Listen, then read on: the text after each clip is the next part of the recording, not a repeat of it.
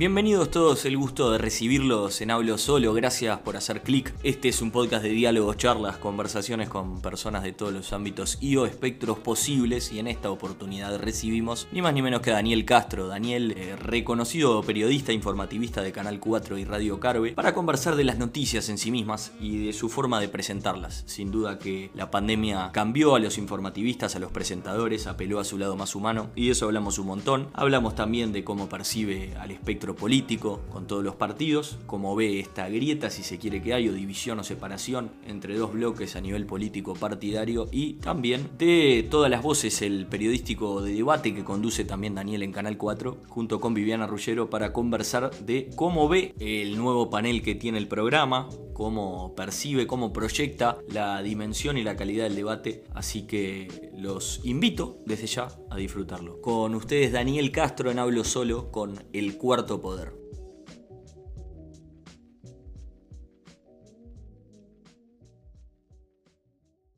Daniel, eh, ¿qué, decirte? Tanta cosa nueva contigo.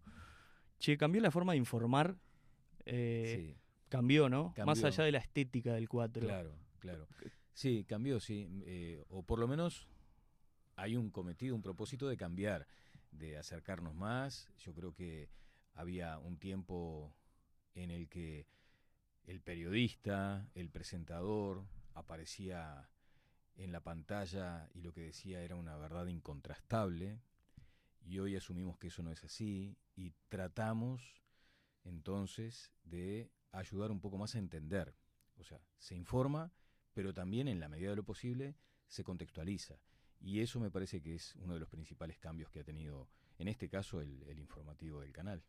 Sí, noto que, mm, lo noto en todos los informativos en general, pero entre ellos el, el del Canal 4, esto de que como hoy muchas veces eh, compilan capaz que tweets que fueron haciendo todo el día, tanto ustedes como periodistas como el canal, que, le van metiendo como una mecha de, mm. no sé si opinión, pero, pero hay un cierto análisis o, se desmenuza más las noticias, esto de hasta detalles de que vuelve un clip y, uh, qué pena, o viste hacer una ah, cara, un comentario, están más humanizados, sí. se desacartonó la tele, ¿no? Bueno, eh, está muy bueno lo que decís porque efectivamente al comienzo también te iba a responder que hay un proceso de humanizar los contenidos, sabiendo o asumiendo que es un ejercicio tremendamente complejo porque hay que tener mucho equilibrio para no pasarse de la raya. Entonces está muy bien que una persona manifieste su comentario humano ante algunas circunstancias, pero también sabemos que la audiencia uruguaya sigue valorando mucho aquella cuestión de decir, bueno, el informativista me tiene que informar. Eh, hay ahora una corriente de periodismo de opinión pero no sé si es lo que busca la persona que engancha un noticiero. La persona que engancha un noticiero es para informarse, en alguna medida también para tener también ese, ese papel que tratamos de cumplir, de contextualizar, de explicar un poco más, de ir un poco más allá, pero también se sabe perfectamente que detrás del conductor, del periodista, de la periodista, hay un ser humano, en este caso eh, hablo por mí, yo soy primero ciudadano, ¿no? Eh, en consecuencia, las cosas que le afectan a un ciudadano promedio son las que me afectan a mí. Soy hijo, padre, abuelo, amigo, esposo, y con todas esas dimensiones aparezco en la pantalla. En consecuencia, es imposible que no me mueva alguna fibra algo de lo que estoy informando. Así que sí, efectivamente creo que nos animamos un poco más a humanizar la comunicación, pero asumiendo que es un juego de equilibrios y que no te podés ir de, esos límites. Esa es la, palabra, diría Tavares, pero, pero viste que, que, está muy bueno lo que planteas porque diste muchos disparadores, pero que se cierran en el equilibrio porque obviamente eh, no sé, agarran un político a la puerta del Parlamento y vuelven y vos haces una cara, es una cosa. Claro. Pero te estás informando la cantidad de fallecidos del día en el cine y estás, sos un ser humano también. Yo no te puedo pedir, no, Daniel, no podés este, poner una cara triste o no mm. podés.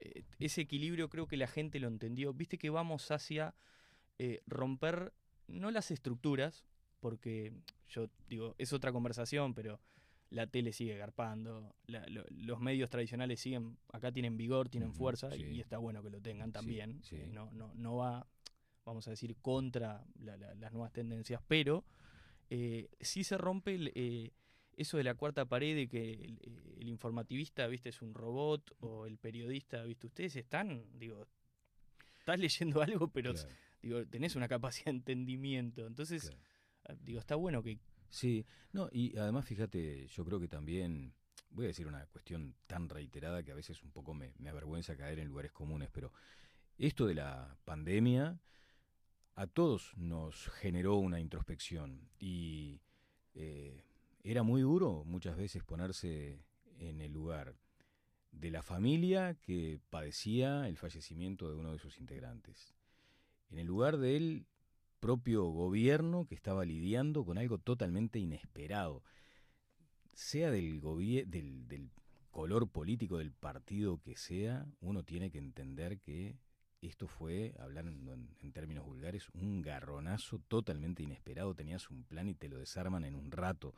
Una barbaridad, eso fue una barbaridad. y después, hasta si se quiere, el, rol de la propia oposición, porque eh, Tampoco estás preparado para vamos a decir, ser oposición de una pandemia. Claro, por supuesto. Y de hecho me parece que, fue uno de los grandes dilemas porque había necesidad de decir las cuestiones que entendía la oposición que estaban mal, pero había también un sentido de la oportunidad, es decir, en este momento que estamos todos en una guerra, más allá de que se ha cuestionado el, término bélico para enfrentar la pandemia, pero en definitiva era un escenario muy, muy complicado. ¿Y cómo salís vos a, decir con ponderación, con sensatez, aquellas cuestiones que crees que no están bien hechas. Era, era una situación difícil. Y después, también yo creo que cuando uno hace esa introspección en el medio de esta pandemia, eh, bueno, por un lado decís que, que, alivio, qué alivio no, no, no haber padecido la enfermedad, qué alivio no tener familiares en esta situación, pero qué duro debe ser que una persona joven, de un momento a otro desaparezca víctima de, esta situación. Entonces eso te, sensibiliza, te sensibiliza muchísimo y además e, ese conteo dramático del día a día, del número de víctimas, es algo que te va como perforando el ánimo, claramente. O sea, eh, a veces también la gente puede llegar a pensar, y, es respetable, que uno termina ahí el noticiero y, y se apaga, haces como un, un click off ¿no? de todo lo que pasó. Y no, eso te, lo llevas, te lo llevas porque además, fíjate vos, yo estaba en un ambiente laboral con muchas personas, en consecuencia eh, era muy estricto al llegar a mi casa con todo el proceso de sanitización.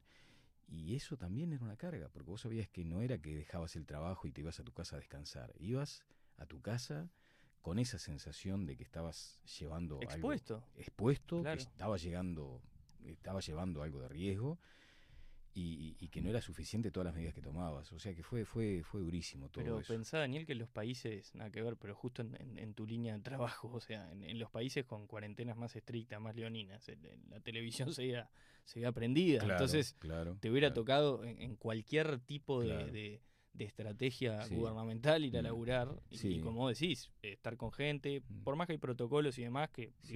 Sí. y yo creo que volviendo un poco a lo que decías, se desacartonó la tele porque además eh, yo lo tuve, y esto no es un, un gesto de arrogancia, pero siempre tuve muy claro que, sobre todo en este medio, los que estamos en, la, en los medios, en la televisión, en fin, y bueno, tenemos la, la la fortuna en mi caso de hacer algo que me apasiona, que me gusta, que disfruto muchísimo.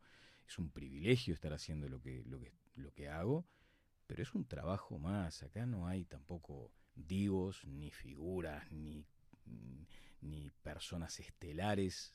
¿Crees que eso es, de Uruguay, de, ser pocos?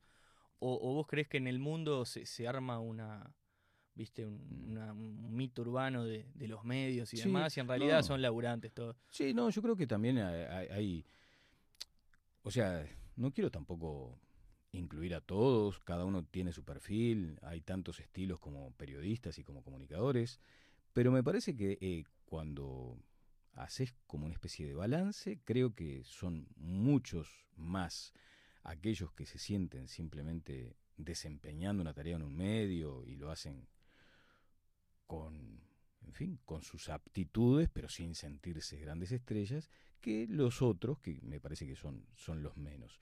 Ahora, yo he estado en, algunos países donde efectivamente hay como una eh, extraordinaria capitalización de la imagen por parte de quienes aparecen en los medios y creo que tiene mucho que ver con el tema de la escala, claramente, con el tema de la escala, porque, eh, claro, vos imaginate que en países de muchísima población eh, el rating se mide en, millones de personas. Y, eso te da, eso te da un, peso enorme en la, imagen, en fin, y, y bueno, en fin, hay que aceptarlo como realidad de otros países. Acá me parece que no, acá me parece que todo tiene como otra, otra ponderación. Claro, somos, digo, son laburantes, como vos decís, y en definitiva eh, se prende la cámara y son los que les toca estar. Sí, sí. Y también sabés que estamos de paso, hay, hay como un conocimiento. Y además pasa algo interesante acá, justo que, que te toca un poco de forma tangencial, pero ejemplos miles de pasa hasta con el arte, ¿viste? Que vivir del arte es difícil y que vos ves muchos artistas que tienen otro trabajo y tienen como facetas y caras y acá nos permite... Digo, tenés un panelista que es eh, metalero, sociólogo, columnista como, como Santuro, que, es excelente porque tiene como varias caras y, en todas se desempeña bárbaro. Y cuando lo llamamos... pasa así con mucha gente. Y cuando lo llamamos o cuando la producción se pone en contacto con él para, para extenderle la invitación lo llamó al teléfono particular, no llamó a su departamento de marketing y, de, y la Secretaría de Comunicación o la asesoría. O las... No, no, llamó a Fernando. A ver, ¿te gusta la idea? Y bueno, vamos arriba, prendele cartucho. Pero, eh, ¿es posible acaso que los trabajadores de los medios de comunicación o los artistas tengan eh, una aureola de, en fin, de, de poder o, de, sentirse estrellas cuando tenemos presidentes que desde la apertura democrática para acá han sido muy cercanos con la gente. El presidente Sanguinetti seguía comprando en plena gestión, en su primera presidencia, cuando todo era todavía muy, muy, muy complicado en Uruguay. Seguía comprando sus libros en la Ciudad Vieja. Cuento siempre estos ejemplos, ¿no? Eh, la calle, la calle era una persona que salía y era cercana también y, atendía, vos llamabas por ejemplo a, la casa y, el teléfono lo atendía él, eh, te lo digo porque me sucedió. Valle, en el peor momento de la crisis, en el peor momento de la crisis, eh, salía con un amigo tachero que tenía y él decía siempre lo mismo. Salía en aquel momento para que me insultaran pero me vieran sabían que yo estaba. Era un tipo que recorría las calles de Montevideo para ganarse algún insulto, pero la gente decía, no, pero acá está el presidente. Mujica tenía hambre y se metía en el primer boliche y se rodeaba de gente. El presidente actual, por ejemplo, no hay una sola vez que viaje al interior y no se vea rodeado. Bueno, ahora recientemente sucedió esto, donde van, lo interpelan, lo cuestionan, lo abrazan, se quieren sacar fotos, le, lo felicitan, lo insultan, y todo en un marco donde vos decís, pero esto es un... Yo no sé cuántos países tienen esta virtud. ¿Cuántos países tienen la virtud de tener presidentes que pueden desplazarse sin mayores riesgos? Eh, es que está buenísimo lo que decís porque, claro, parte de la base de, del ejemplo de las autoridades que, que te sirve como muestreo para cualquier otra cosa. Eh, si, si, los presidentes no andan ninguno con siete custodias, que vamos a mandar nosotros. Está bueno lo que decís, es, es así. Claro. Y, desde a la partir de ahí tenés que ubicarte vos también. Claro, si el tipo está comprando un libro. Che, ¿cómo te llevas con esta no quiero repetir grieta porque si no parece mm. como un círculo vicioso, parece que uno lo alimenta. pero, pero hay una fragmentación, no estamos propensos a una discusión de bloques. Que a ver, hasta es real que, que hay dos bloques, lo decía mm. eh, eh, que en paz descanse Sordo González, incluso en la época donde capaz que estaba más parejo el electorado, incluso que decía, bueno, pero cuando las cosas se complican o mm. cuando, hay un balotaje, ¿viste? Se arman dos grupos este, y bueno, terminás tirando para un lado o para el otro si se quiere. Hoy está más claro por cómo se conformó el gobierno actual, viste que, mm. bueno, se juntaron los partidos, por así decir, no frente amplio, y se armó otra coalición. ¿Cómo te llevas con eso? Porque también esta eh, como consecuencia de, esto de que ustedes como periodistas tengan un poco más de cintura, eh, la gente también está más propensa a, buscar ese periodista que dice esto, lo otro. Sí. Te, mm, de, qué te ¿De qué te usan más, ponele? Te, te, dicen, sos, eh, vos le haces el, mandado. ¿A quién le haces el mandado? No, bueno, eso por suerte. ¿Zafás con eso? No, eh, o sea, zafo porque un día me dicen que soy de un sector y al otro día me dicen que soy del eso otro. Zafar. Si, si, eso zafar. Si te tiran para ambos, zafar. Sí, sí, sí, pero también si todo el tiempo hay como una especie de duda, ahí es donde uno también se debe preguntar si estás haciendo bien el trabajo. Mi trabajo es totalmente eh, honesto, ni siquiera objetivo, es honesto, trata de ser imparcial, trata de ser equilibrado, pero lo que sí siento es que muchas veces das una información, o sea, o, un dato, ¿no? Un dato, eh, hoy está nublado y, y el que quiere interpretarlo para un lado te va a decir que estás, ah, está nublado, estás diciendo estás esto porque operando para que el campo llueva. Exacto, exacto. Claro, porque sos eh, mandadero de los ojeros. Claro, qué lindo día, sí lindo día vos porque no tenés acá una empresa que, uh. que está peleando no sé qué, y si está, este, que, o, sea, e, eso me ha pasado desde hace ya bastante tiempo, es algo que de pronto, no sé, mm, fruto de la madurez, me, me lo, puedo hoy bancar de otra manera. Antes tenía la piel mucho más sensible, hoy la tengo un poco más curtida y, de verdad eh, he tratado de restringir a la mínima expresión mi participación en las redes. Esa es una victoria de los, de los violentos, ponele, como, como se dice a veces, pero tomé la decisión también de replegarme bastante, porque además mi propio papel hace que yo tenga necesidad de ser mucho más eh, cuidadoso con esas cuestiones. O sea, yo no puedo meterme en el barro porque no, soy yo el que escribe ahí, es el conductor de un noticiero que a su vez representa a toda una organización. Cuando vos asumís una, eh, un rol, un papel como el que yo estoy cumpliendo hoy, sea en el canal como aquí mismo en la radio, ahí cambia todo el panorama. Si yo tuviera mi programa y fuera un periodista, en fin, eh, más vinculado a mi propio programa, a mi propia construcción. Si alquilaras un espacio, un espacio y bueno, ahí diría todo lo que decía antes de pronto, ¿no? Y, no tendría problemas con eso. Ahora cambió bastante porque son elecciones que uno hace. Vos decís, bueno, sos el conductor de Telenoche. ¿Qué espera la gente de Telenoche? Y la gente de Telenoche espera equilibrio, espera eh, seriedad, espera, espera rigurosidad. Entonces, un tuit que pretenda ser gracioso de pronto, que sea un humor ácido ahí para... Eh, va en línea con lo que es el conductor. Yo no hago esa disociación entre el conductor y el que escribe el tweet, porque sé que una cantidad enorme de personas me siguen porque soy el conductor de Telenoche. Entonces no puedo jugar con eso. No puedo jugar con eso porque esa, esa es una marca muy fuerte del canal. Es muy fuerte. Entonces he tenido que restringir mi, mi libertad, esa es la verdad, pero prefiero para preservar un poco eh, eh, lo que se espera de un conductor de un noticiero.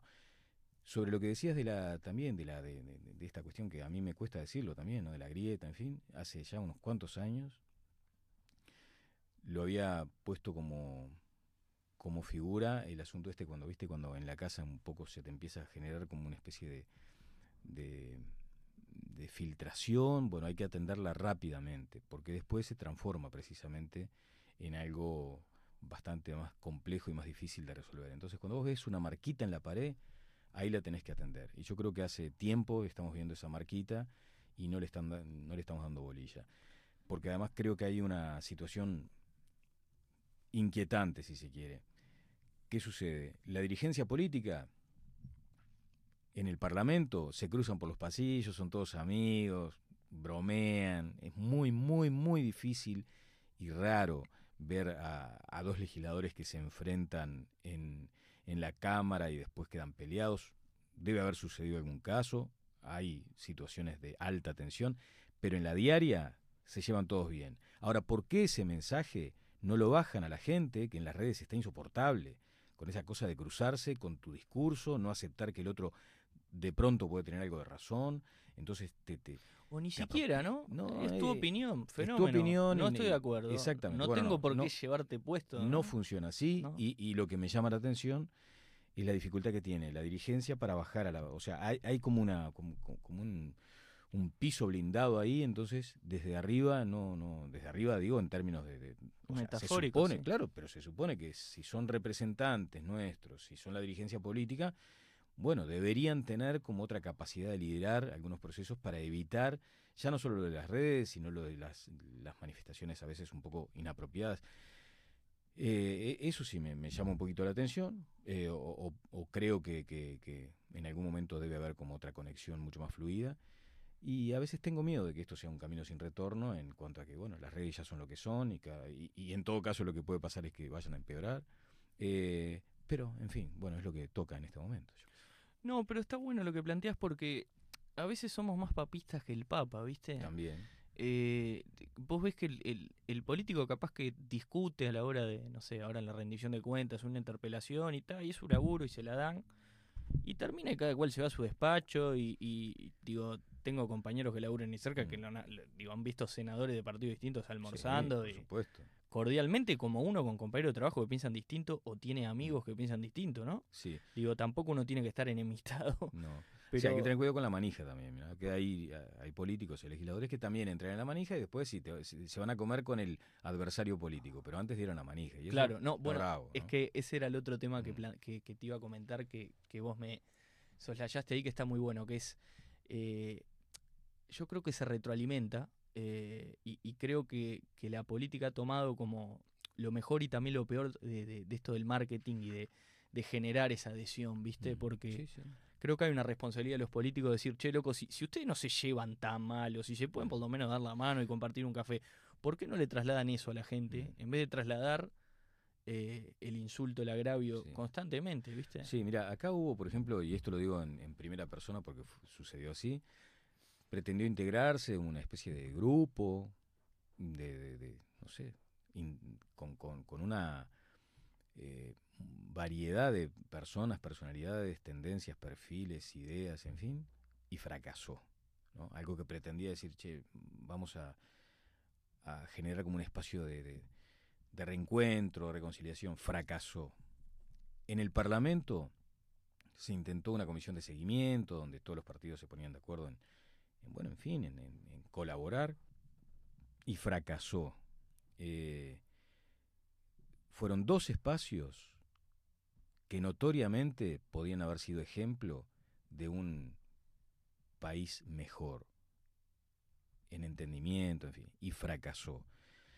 Lo que nos queda es, bueno, esa reserva, que es lo que ven en el mundo, esa reserva de saber que somos una de las democracias más sólidas del planeta, que somos una democracia que también cuando nos llama a todos a la responsabilidad actuamos en consecuencia, el presidente sigue reuniéndose con con sindicatos, con eh, miembros de la oposición. Te lo llevo, Daniel, a un lugar mucho más sencillo. Eh, el fallecido doctor Vázquez le cede la banda presidencial. eso fue tremendo, eso fue tremendo. Eh, en muchos países de este mismo continente y del hemisferio norte para arriba también, o sea, no, no, ya no se dan la banda, o sea, el nivel de desprecio, o sea, Cristina Fernández renuncia antes.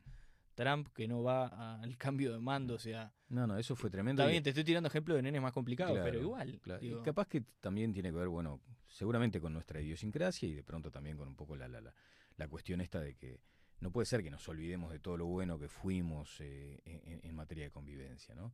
Pero además, digo, uno a veces se, se enfoca mucho en lo, en lo político, porque eh, es lo mejor que nos pasa tener este sistema democrático, totalmente perfectible, pero es lo mejor que tenemos y hay que defenderlo a diario. Sí, a lo sumo mejorarlo, construirlo, pero en base al mismo. Claro, mejorarlo viendo esas grietitas que aparecen en la pared, ¿viste? Tratar de, arreglarlas antes de que sea algo más importante.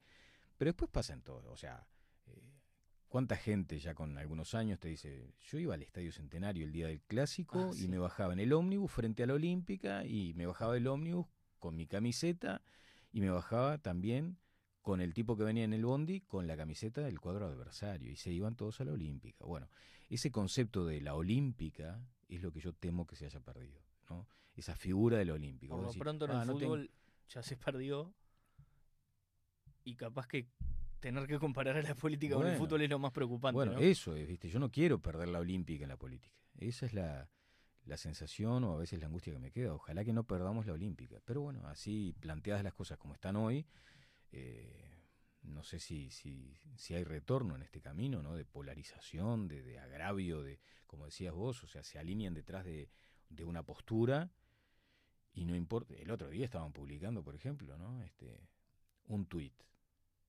de un dirigente político en una entrevista que había sido en enero. Entonces, en enero el hombre había dicho determinadas cosas y la estaban eh, y, ese tuit lo estaban poniendo ahora. Entonces la gente creía que lo había dicho hace un par de horas. O sea, a veces no tenemos ni la más mínima intención de decir, a ver de qué fecha es ¿Sabes que me preocupa más todavía? Que no nos interesa a veces. Claro, lo ¿Viste? pones ahí. Que no se trata ya esto de la posverdad que se habla, ¿viste? De decir, y bueno, eh, este loco dijo esto, y, si no lo dijo hoy, seguro lo piensa, chau. No, loco, lo dijo en enero, pará, o sea, las circunstancias cambian, hay una pandemia, digo, eh, el presidente actual, vos podías estar totalmente en desacuerdo con, con ahorrar, por ejemplo, como que podés creer un Estado que, que, invierte ahora que el tipo no puede ahorrar 900 millones de dólares, como dijo. Y la verdad que con lo que pasó no puede. Podemos discutir después. Mm. Eh, el Estado le faltó guita, puso, acompañó a la gente.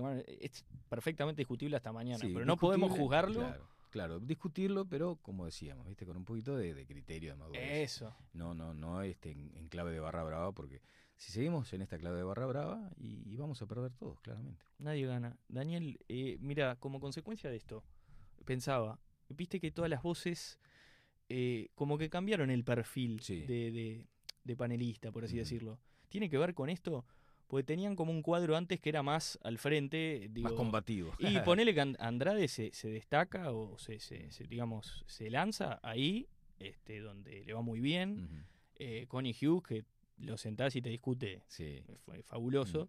y, y, hoy y es como, o sea, Laura Raffo, si bien tiene posturas claras, tiene una cosa como más, más eh, abierta a conversar, me parece tiene otra onda. Eh, Brenta no es el tipo más duro del frente, eh, Santulo y Fay. Sí, Pancho este, Pancho Fay tienen también otra onda, no, no, son tan... Entonces se arma algo como un poco más... Eh, ¿Trataron? O sea, a nivel consciente o les salió ese cuadro así? De decir, che... claro, hay, hay un... Hay roles también en cualquier organización y muchas veces el resultado de la elección no pasa por el conductor, y, si me preguntas yo en este caso diría, eh, me parece que está bueno lo que plantea la dirección periodística del programa. Ahora, eh, lo que sí me...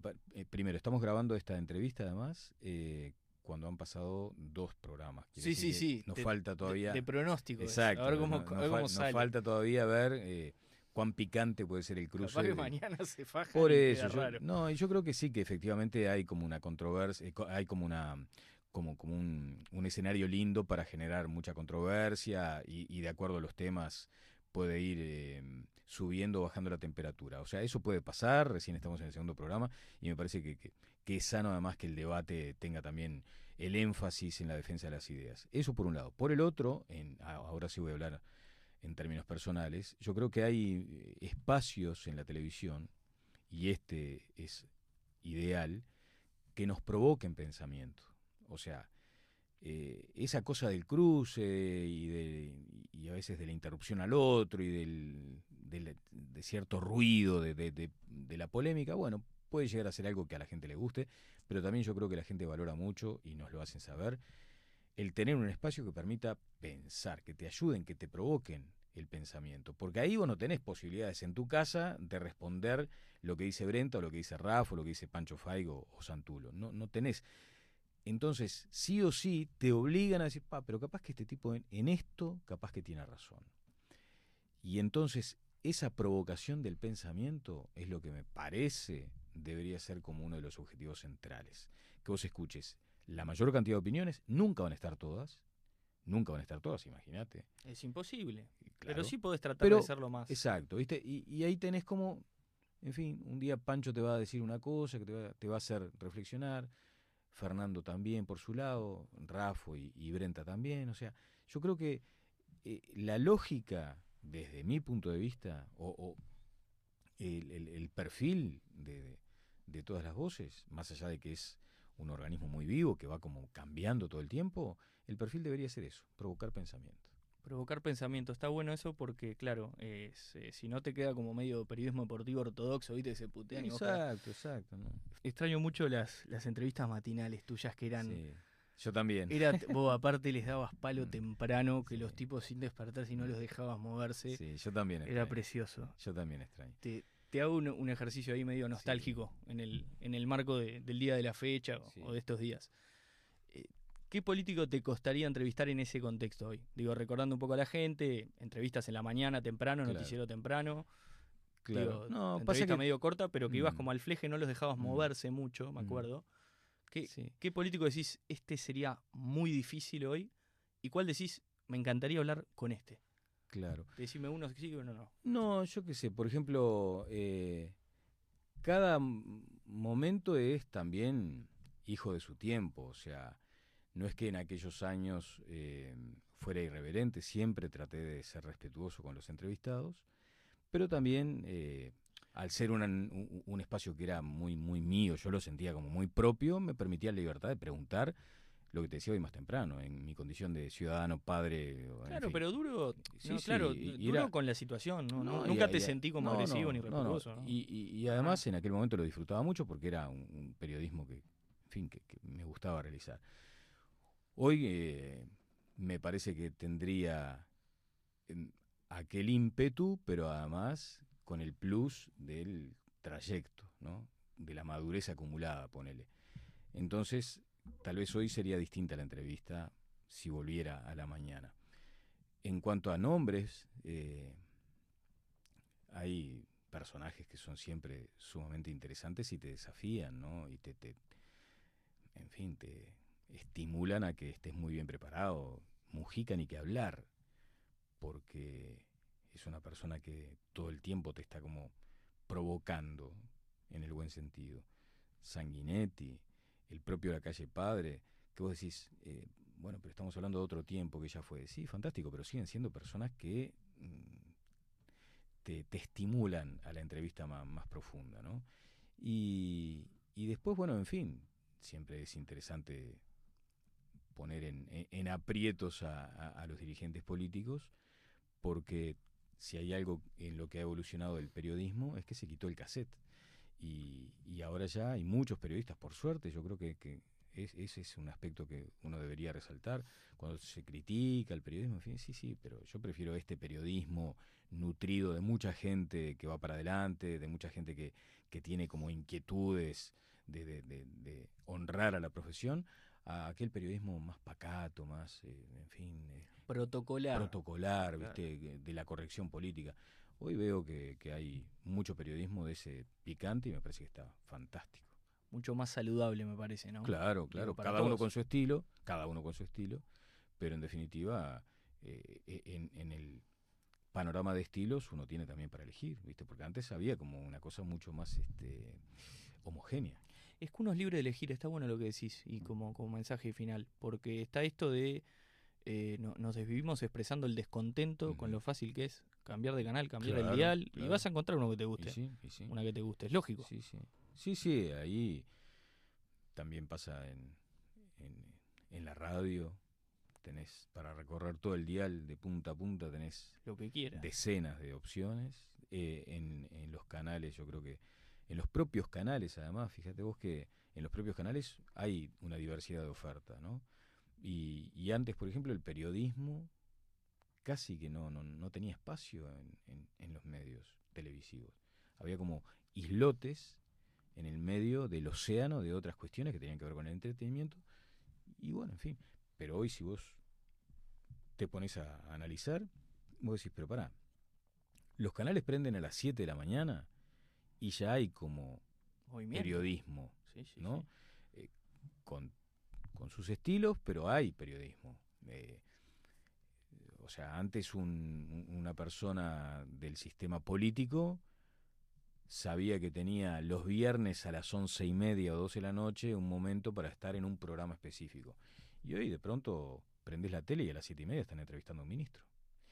Entonces, yo creo que también ahí hay un salto cualitativo interesante. Sí, hay una oferta mucho más grande. Yo veo muchos políticos eh, de, varios sectores mm. que te cuentan cómo pelearon por ese lugar en los medios, o hasta a nivel sindical, de, de, de, una lucha que tuvieron por, por ganarse un lugar en, en, la discusión pública. Y hoy en realidad se convirtió en algo que abunda, ¿viste? Totalmente. Yo quiero hablar con un, alguien de un sindicato por algún tema que pasó. Y lo llamás y está. Preguntar dos veces y, encontrás. Exacto, exactamente. Una, una final cortita. ¿Cómo es tu diálogo con el gobierno actual? Mm, normal. Eh, porque otra ventaja que te da los años en esto, yo hace 26 años casi que estoy en el canal, es que vas generando como una agenda robusta. Entonces, aquel que hace unos años era edil, hoy capaz que es ministro. Claro. entonces, eh, claro, entonces el, el, diálogo se mantiene más allá de que los roles cambian, ¿no? Hoy en aquel momento era un periodista hablando con un legislador departamental, muy concentrado tal vez en los temas departamentales. Bueno, hoy esa persona tiene la titularidad de un ministerio y tiene obviamente otra dimensión en la toma de decisiones y también el periodista le va a preguntar por otras cuestiones que no tienen que ver con lo departamental, sino con, una dimensión más nacional. Así que en ese sentido yo hablo con todos, todo el tiempo, eh, sin mayores inconvenientes. Eh, a veces hay roces como, como en cualquier vínculo entre un periodista y, un, y una autoridad gubernamental o sindical, eh, pero queda, queda, queda, queda en eso muchas veces, ¿no? O sea, también por esa cuestión del país de cercanías, eh, ellos saben qué rol estás cumpliendo, vos sabés qué rol están cumpliendo ellos, y hay un respeto de cada rol y chao. Impecable. Muchísimas gracias por todo. A ti, por favor.